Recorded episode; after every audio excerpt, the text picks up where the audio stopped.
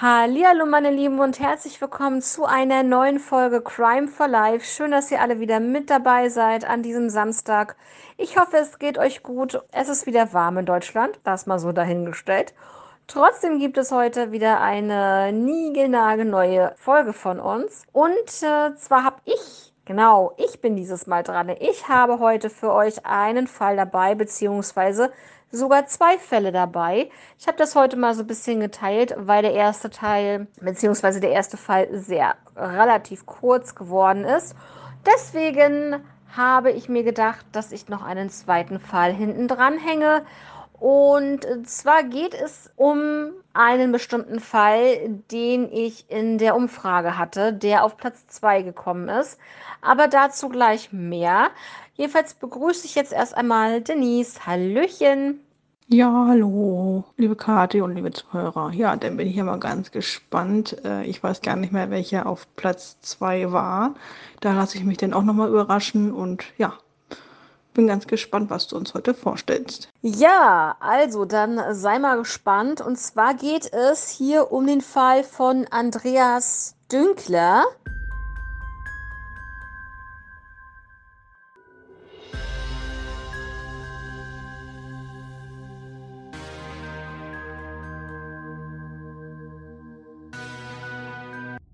Andreas war 29 Jahre alt damals, Jurastudent und seine Hobbys waren Tauchen und Segeln. Er verschwand am 18. Februar 1997.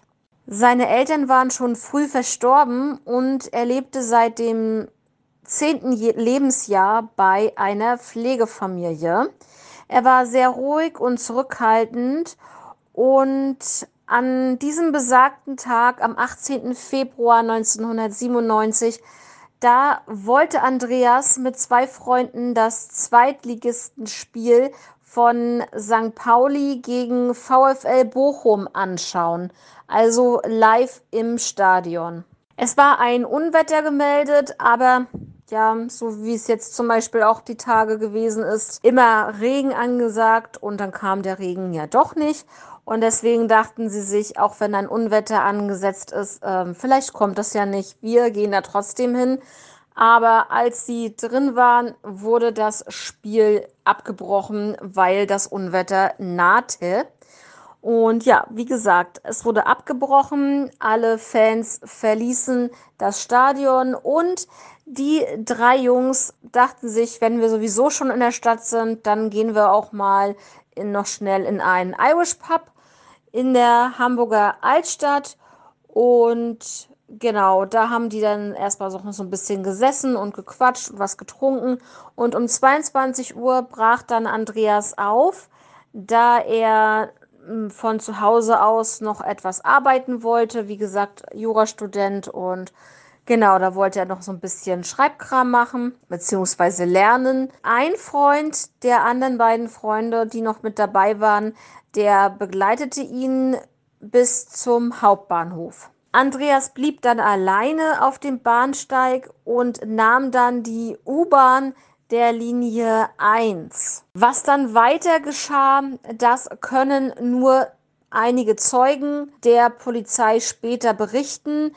Aber am Morgen war Andreas immer noch nicht nach Hause zurückgekehrt.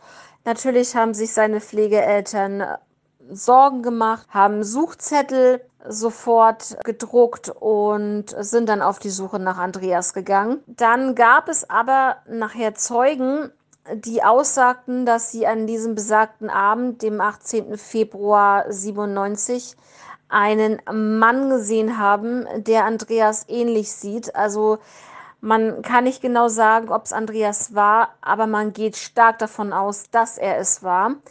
Und zwar war das nämlich um 23 Uhr in der besagten U1. Also das könnte gut hinkommen. Und zwar wurde dieser unbekannte Mann, der Andreas ähnlich sah, von zwei Männern gestützt. Er wirkte sehr schlapp, verletzt und abwesend. Also die drei saßen in der U-Bahn, das wurde dann auch noch bestätigt, und bei der Haltestation Kellinghusenstraße, standen alle drei auf und der Zeuge sah, dass auf dem Sitz, als sie aufgestanden sind, da wo der Mann saß, der Andreas ähnlich sah, dort war ein frischer Blutfleck zu sehen auf dem Sitz. Die, ich sag jetzt mal, die, der Andreas, wahrscheinlich Andreas, wurde mit den anderen oder von den anderen beiden mitgeschleift.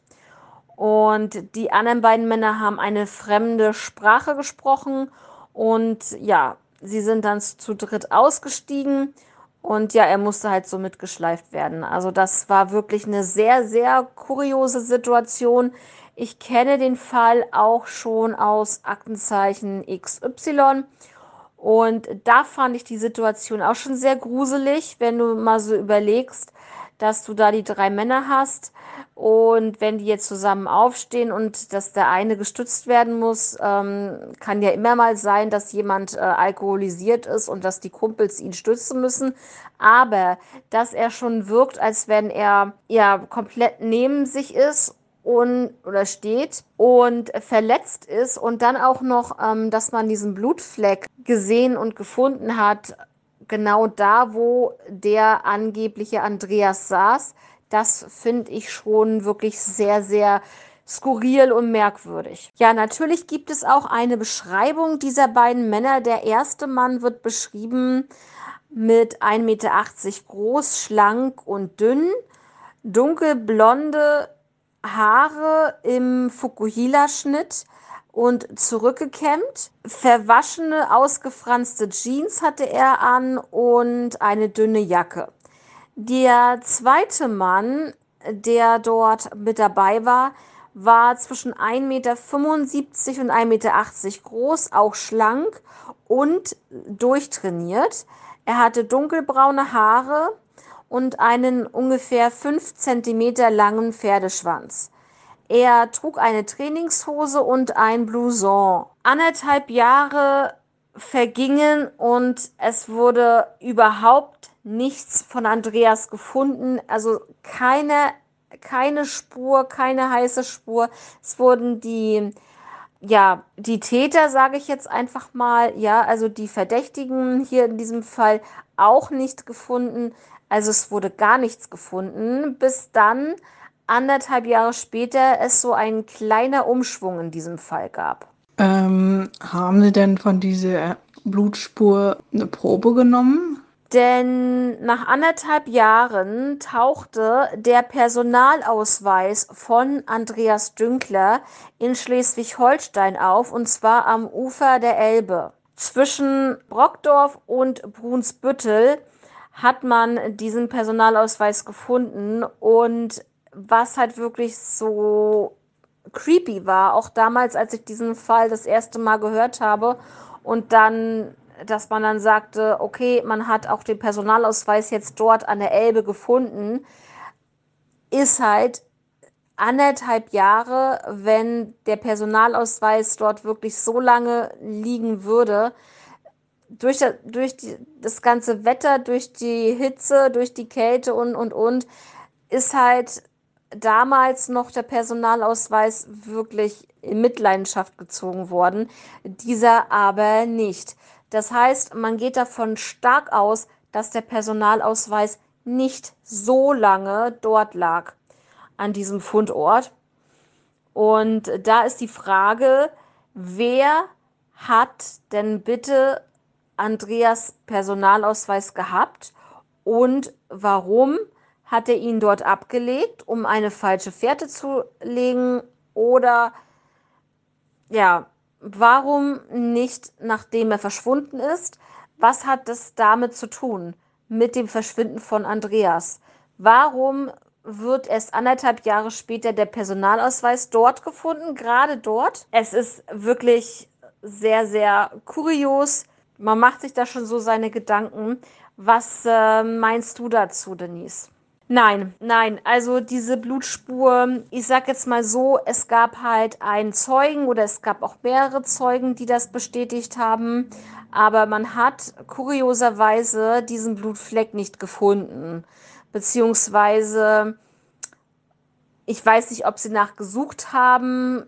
Ich hoffe mal, dass sie danach gesucht haben, aber man hat es nicht gefunden. Das war ja auch noch so das Kuriose. Man hat dann irgendwie, ich meine, man weiß ja, welche, also das ist die, die, welche Linie das ist, welche U-Bahn-Linie das ist, wann ist sie gefahren, was für ein Zeitpunkt war das und dann weiß man ja auch ungefähr, welche, welcher Waggon das war oder wie auch immer. Und dann kann man es eigentlich nachvollziehen, aber man hat nichts gefunden. Also es ist halt auch die Frage, ob die Zeugen auch richtig sowas gesehen haben oder ob sie sich das eingebildet haben oder ob das ein Fleck war, der vorher schon da war.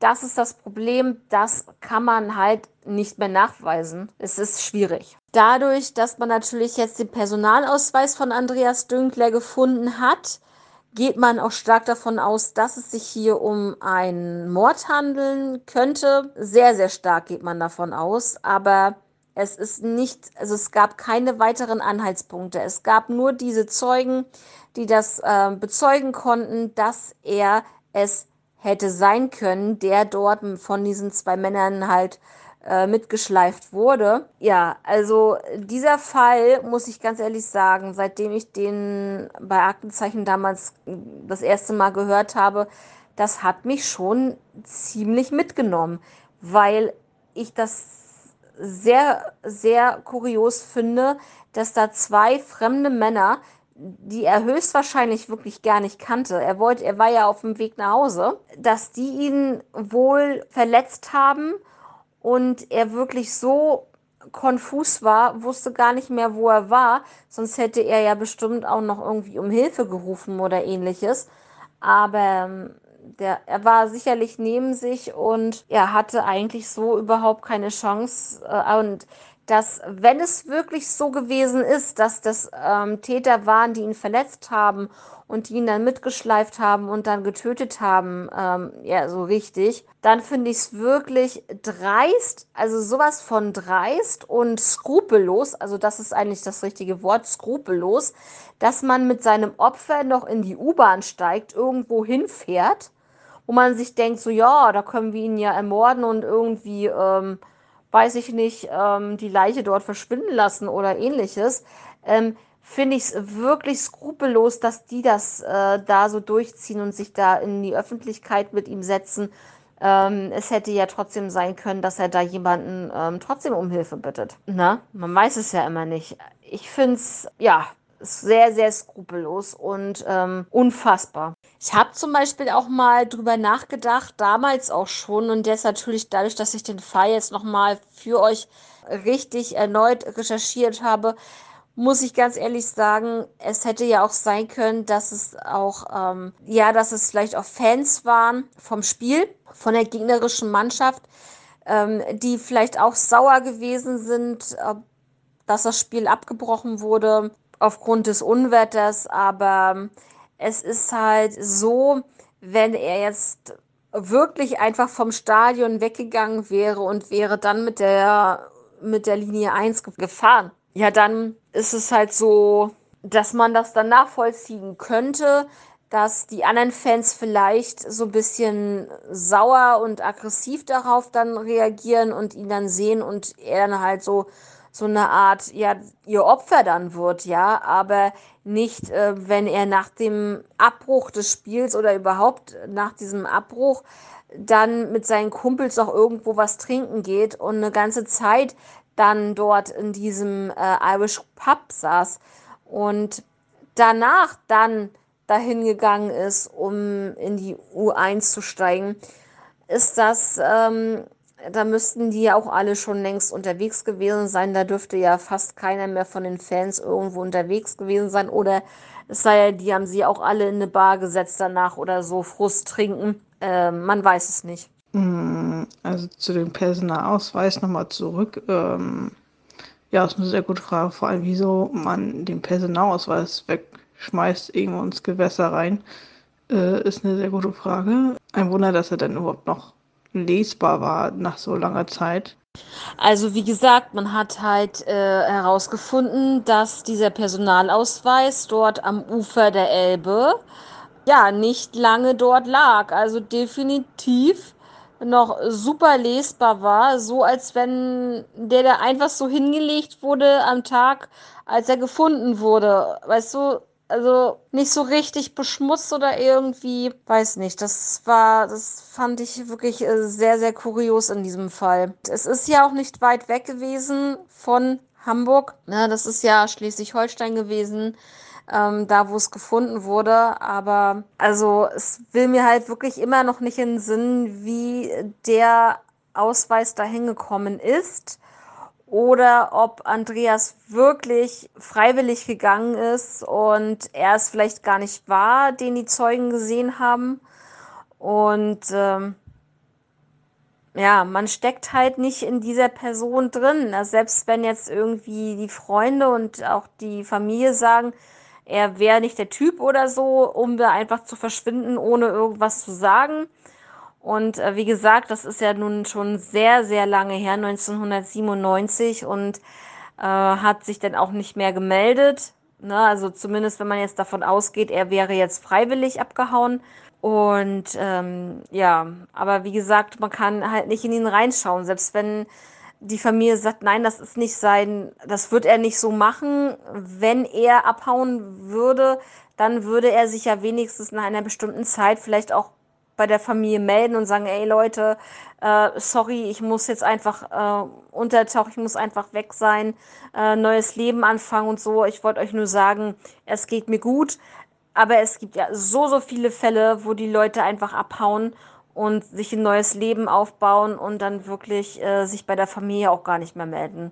Ne? Um, aber hier in diesem Fall, es ist für mich kein Zufall, dass die Leute ihn dort gesehen haben wollen in der U1. Ich finde, das passt irgendwie dazu. Ja, ich hoffe natürlich, dass er noch lebt. Also auf jeden Fall nicht nur für die Familie, auch für ihn selber natürlich, aber ich weiß nicht, ich habe so ein ungutes Gefühl, dass die ihn da ähm, nach dieser Situation in der U1 und die dann zusammen ausgestiegen sind, dass sie ihn dann wirklich umgebracht haben. Ja, was sagt dir dein Gefühl? Ja, schon ein bisschen skurril, dass er da irgendwie auf einmal verschwindet. Gab es denn zu der Zeit in den Jahren nicht eigentlich schon Kameras?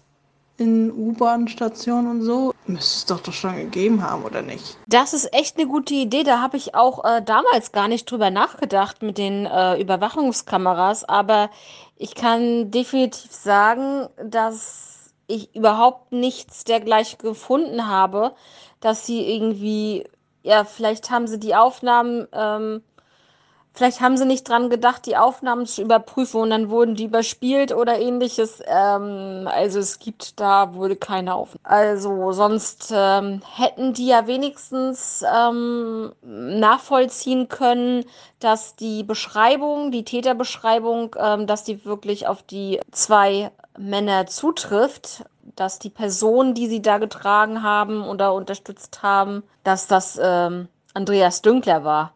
Ne? Anhand der Aufnahmen wäre es natürlich äh, super gewesen und dann hätte man ähm, definitiv sagen können, ja, es war Andreas, aber keine Aufnahmen. Also ich weiß da leider von, von keinen Aufnahmen. Ja gut, ist dann natürlich ähm, schlecht, wenn man da die Aufnahmen nicht kontrolliert hat. Ja, von meiner Seite aus sind jetzt sonst erstmal keine Fragen mehr. Ja, dann würde ich sagen, wenn ihr da draußen noch irgendwelche Anhaltspunkte habt, die wir jetzt zum Beispiel nicht besprochen haben, dann schreibt uns doch gerne eure Meinung zu diesem Fall von Andreas Dünkler. Über Instagram würden wir uns sehr freuen, weil ähm, ja, vielleicht haben wir einige Sachen nicht bedacht und ähm, Außenstehende haben vielleicht andere Ansichten äh, oder Ansichtsweisen zu diesem Fall. Also bitte gerne Schreibt uns da doch gern. Ja, und jetzt würde ich sagen, wir kommen zum zweiten Fall für heute. Und zwar geht es um den Fall von Elke S. Sie war damals 24 Jahre alt. Elke S. verschwand am 22. August 1995. Sie war eine Rechtsanwaltsgehilfin und an diesem Abend feierte sie und wollte nach dem Feiern auf eine Kirmes gehen. Am nächsten Tag fanden dann Nachbarn Elke S. Leiche auf einem nahegelegenen Feld. Ich sag schon mal im Vorfeld, dass man 25 Jahre lang keine Hinweise in diesem Fall gefunden hat. Und äh, das einmal im Vorfeld. Jetzt einmal dazu, wo sie gefunden wurde und wie die Auffindesituation von Elke S. war. Sie wurde, wie gesagt, auf einem Stoppelfeld gefunden, also das sozusagen abgeerntet war bereits. Sie lag 30 Meter im Feldinneren. Es war eine Spur zu erkennen, die sozusagen bis zu dem eigentlichen Tatort dann durch das Feld führte.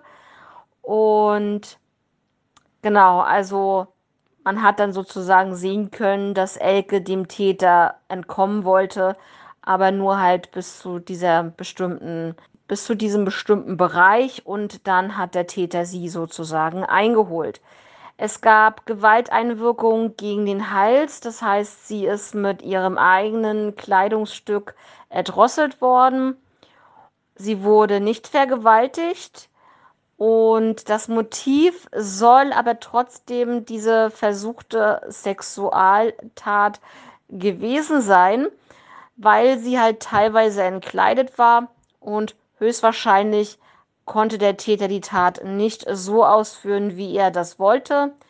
Und ähm, daher ist es dann halt zu keiner Vergewaltigung gekommen. Zeugen sagen aus, dass LKS ab 21 Uhr dann auf dieser Kirmes war in Sögel bis um 1 Uhr. Dann wollte sie nämlich weiter in eine Musikbar namens Joy. Sie war ja mit Freunden unterwegs, die dann auch die, diese Bar betraten. Sie wollte aber nicht äh, in diese Bar gehen und unterhielt sich vor der Bar noch mit einem Bekannten. Sie war, ja, ich weiß nicht, ob man sagen kann, verliebt, aber sie hatte Interesse an ihm und das hat sie ihm dann auch gesagt.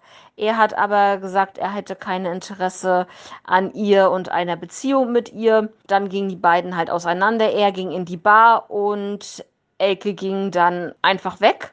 Wohin das ist halt die Frage. Ja, vom Joy, also von dieser Bar Joy bis zum Elternhaus ähm, von Elke waren es zwei Kilometer. Der Tatort, also dieses Stoppelfeld, liegt nur 500 Meter entfernt von dem Elternhaus.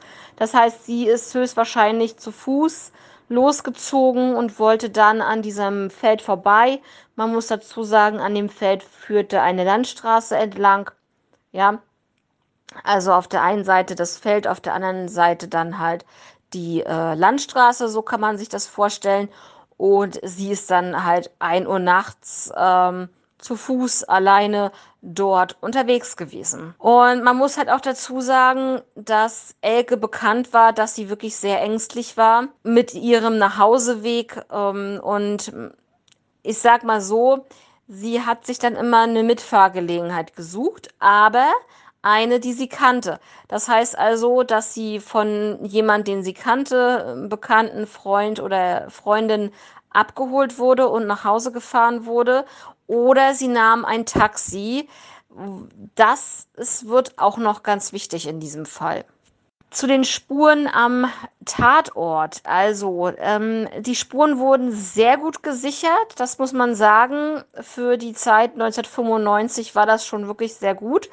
Kleidung wurde mit einer Folie abgeklebt und es wurde aber halt auch nach einer DNA gesucht. Leider fand man dort oder zu diesem Zeitpunkt zumindest nur DNA von Elke selber. In den 23 bis 25 Jahre, die der Fall dann kalt wurde, wurde er natürlich immer mal wieder aufgerollt. Man hat wirklich alles Mögliche nochmal Zeugen verhört und Beobachtungen, die eventuell ähm, aufgekommen sind. Aber natürlich nach einer bestimmten Zeit ist es auch schwierig, dass sich da bestimmte Zeugen an irgendwas erinnern, was da in irgendeiner Nacht vor 25 Jahren oder vor 23 Jahren passiert ist. Das ist halt auch schwierig. Im Jahr 2003 hat man dann erneut versucht, DNA aus, ähm, aus dem T-Shirt und aus der Jeans von Elke zu gewinnen Das ähm, hat, ist auch geglückt und zwar gab es da eine Mischspur. Das heißt also, dass es ähm, sozusagen eine, das sind bestimmte Merkmale von Elke und bestimmte Merkmale von einer unbekannten Spur. Und das wurde sozusagen alles abgeleitet. Also die, ihre Merkmale wurden dann halt ähm, ähm, ausgegrenzt und dann blieben halt noch die äh, normal, also diese, ja, ich sag mal, unbekannte, diese unbekannten Merkmale, diese unbekannte Spur blieb dann über. Und daraus haben sie dann äh, wirklich eine DNA abgeleit ableiten können, die dann, äh, die sie dann in die Datenbank des LKAs eingegeben haben. Und was soll ich euch sagen? Im Jahr 2003 gab es doch tatsächlich einen Treffer. Ja, und das rote Licht leuchtete bei dem Namen Siegfried K. Ja, Siegfried K. war definitiv der Täter, denn seine DNA war an der Kleidung von Elke und am Tatort. Das heißt, er konnte sich auch nicht rausreden oder ähnliches, worauf wir gleich noch zu sprechen kommen. Wer war Siegfried K. eigentlich? Er hatte 23 Einträge im Bundeszentralregister für Jugend, sag ich mal, Jugendkriminalität, ja. Er hatte Sexualdelikte, ähm, lagen dort von ihm vor. Dafür hat er Freiheitsstrafen bekommen. Es gab auch Vermögensdelikte und Bankraub. Ähm, dafür hat er auch Haft bekommen. Und seine Kleidung oder beziehungsweise die Kleidung wurde nochmals überprüft. Also man hat ja schon diese DNA-Spur von ihm gefunden, aber man wollte nochmals sicher gehen und hat die Kleidung von Elke nochmals untersucht. Und da wurden an zehn verschiedenen Stellen seine DNA gefunden. An zehn verschiedenen Stellen. Also das, was man vorher, vor 2003, nicht geschafft hatte mit der DNA, hat man jetzt geschafft und sogar an zehn verschiedenen Stellen trotzdem nochmal. Und wie gesagt, er konnte sich da nicht mehr rausreden. Dann wurde er natürlich festgenommen und vernommen. Und er meinte, dass es sich das Ganze so abgespielt hat. Er war auf der Kirmes, auf der gleichen Kirmes in Sögel wie Elke. Elke soll sich dann auf seinen Schoß gesetzt haben, um andere Männer eifersüchtig zu machen und berührte, dort berührte er sie auch unter ihrem Shirt und somit gelangte angeblich seine DNA an ihr Shirt und an ihre Hose. Das war seine Auffassung, wie seine DNA an Elke kam. Die Beweise waren aber sehr erdrückend und es gab dann eine Anklage gegen ihn vom Landgericht Osnabrück. Siegfried K. war zu diesem Zeitpunkt bereits 65 Jahre alt und wie gesagt, es gab sehr, sehr viele Zeugen, die ganzen Freunde von Elke, die den ganzen Abend bis nachts um eins mit ihr unterwegs waren, auch auf der Kirmes halt. Und diese Zeugen widerlegten die Aussage von Siegfried K., dass ähm, sie sich auf seinen Schoß gesetzt hätte. Und ähm, genau, weil Elke einfach die ganze Zeit mit ihren Freunden unterwegs war. Es war halt auch wirklich was sehr Interessantes noch dabei. Und zwar wurde am rechten Hosenbein von Elkes Hose im Inneren, im Saum, auch die DNA von Siegfried K. gefunden. Und das besagt dann halt, wenn das im Innensaum ist, dass er sozusagen die Hose dabei war, die Hose auszuziehen. Und dass so dann seine DNA da auch mit draufgekommen ist. Das heißt also, selbst wenn das wahr gewesen wäre, sie hätte sich auf seinen Schoß gesetzt, trotzdem wäre keine DNA in den Innensaum gekommen am Hosenbein. Ja, also wohl bemerkt. Ja, dann gab es beim Siegfried K. eine Hausdurchsuchung und da gab es dann, ähm, dann wurden Fotos gefunden von einem Urlaub in Schweden im Sommer 95, also in dem besagten Sommer. Und zwar auf diesem Foto war Siegfried K. zu sehen, wie er in einem Auto saß. Jetzt kommen wir der Sache nämlich schon ein bisschen näher das, was ich vorhin erwähnt hatte. Jetzt wurde es nämlich sehr spannend. Er saß nämlich in einem alten Mercedes Diesel 200D und äh, dieser Mercedes war ähm, ein altes Taxi ohne Schild. Es hatte die gleiche Farbe, wie man heute so die Taxen kennt, mit diesem, diesem äh, Beige-Ton, nur halt ohne Schild. Es war wirklich ein ausrangiertes Taxi. Und ähm, genau, deswegen führte das eins zu eins zu der zu diesem Umstand, dass es äh, höchstwahrscheinlich so gewesen ist, dass Elke S.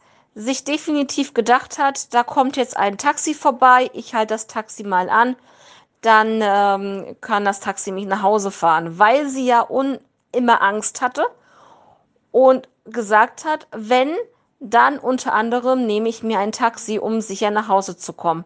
Dieses Taxi war, hat aber kein Schild, aber es sah trotzdem, es war trotzdem ein früheres Taxi. Das heißt einfach, dass sie in ein falsches Taxi gestiegen ist.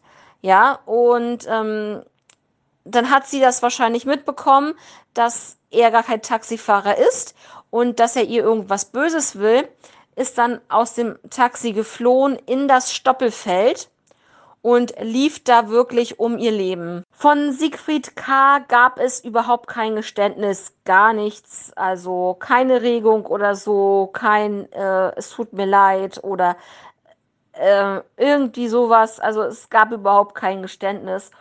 Und im Jahr 2020, das ist deswegen ist er ja schon so ne, 65 Jahre alt ähm, und das Ganze, ja, ist ja halt schon Ewigkeiten her und ähm, wie gesagt, Mord verjährt nicht.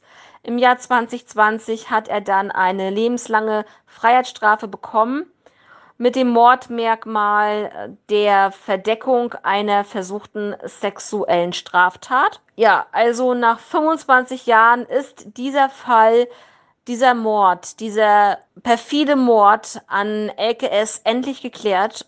Der Verdächtige und Täter in diesem Fall wurde durch DNA überführt und sitzt im Gefängnis. Auch wenn es erst nach so langer Zeit passiert ist, es ist trotzdem wirklich eine Genugtuung, dass man ihn gefunden hat. Und ähm, nur schlimm, dass er kein Geständnis abgelegt hat. Er hätte doch auch ne, ein Geständnis machen können. Äh, er ist jetzt sowieso gefasst, er ist überführt.